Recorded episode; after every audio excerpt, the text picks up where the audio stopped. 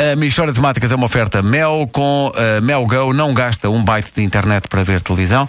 Saiba mais em mel.pt. É também uma oferta Continente porque o bom tempo passa a correr. Aproveita a Feira do Ar Livre. É até dia 15 de junho. Mishória de temáticas É mesmo uma mishória de temáticas Oh,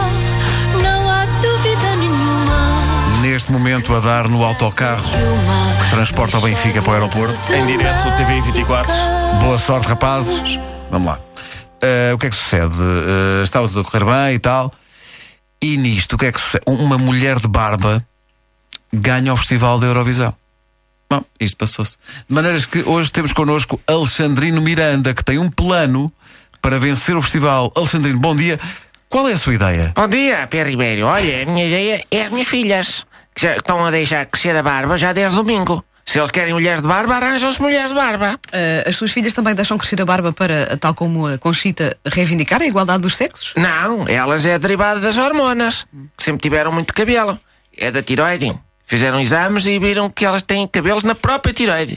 Se a minha Cristiana abre a boca e a gente vê a tiroide lá ao fundo cheia de pelo. Peço o ralo, o ralo de uma banheira turca. Quantas, quantas filhas, quantas filhas é que o senhor tem? Duas. Elas, elas gostaram de uma mulher com barba, levam o dobro.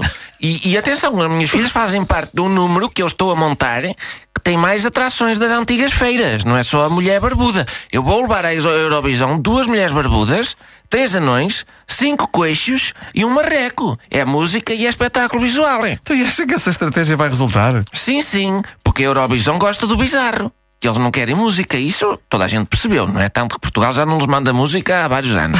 Mas falta a componente do bizarro. E eu estou convencido que este meu ramalhete de marrecos, coxos, anões, barbudas vai encantar os estrangeiros. Então, e esta sua banda já está a ensaiar? Não, porque eu neste momento ainda só tenho as barbudas. Ent- Então e onde é que vai arranjar os outros elementos? Olhe, os cinco coxos vão ser os meus sobrinhos. Aí tem cinco sobrinhos coxos. E Não, mas, mas vou ter para a semana. Quando eles estiverem a sair dos treinos do futsal, vou atropelá-los com o trator.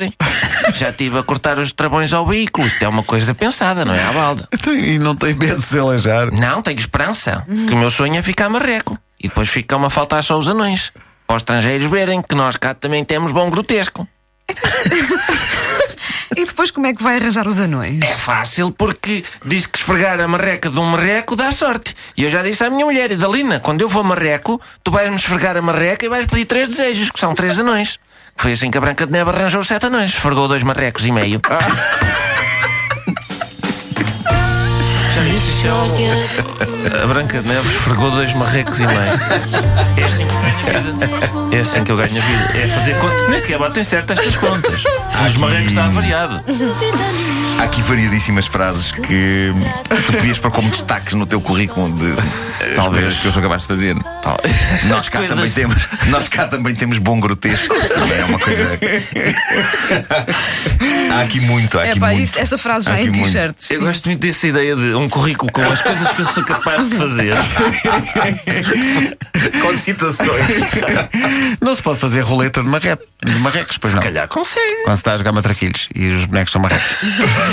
Bom, a Michord é uma oferta Mel. Com a Mel Go não gasta um byte de internet para ver televisão. Saiba mais em mel.pt e Continente, porque o bom tempo passa a correr. Aproveita a feira de ar livre até ao dia 15 de junho.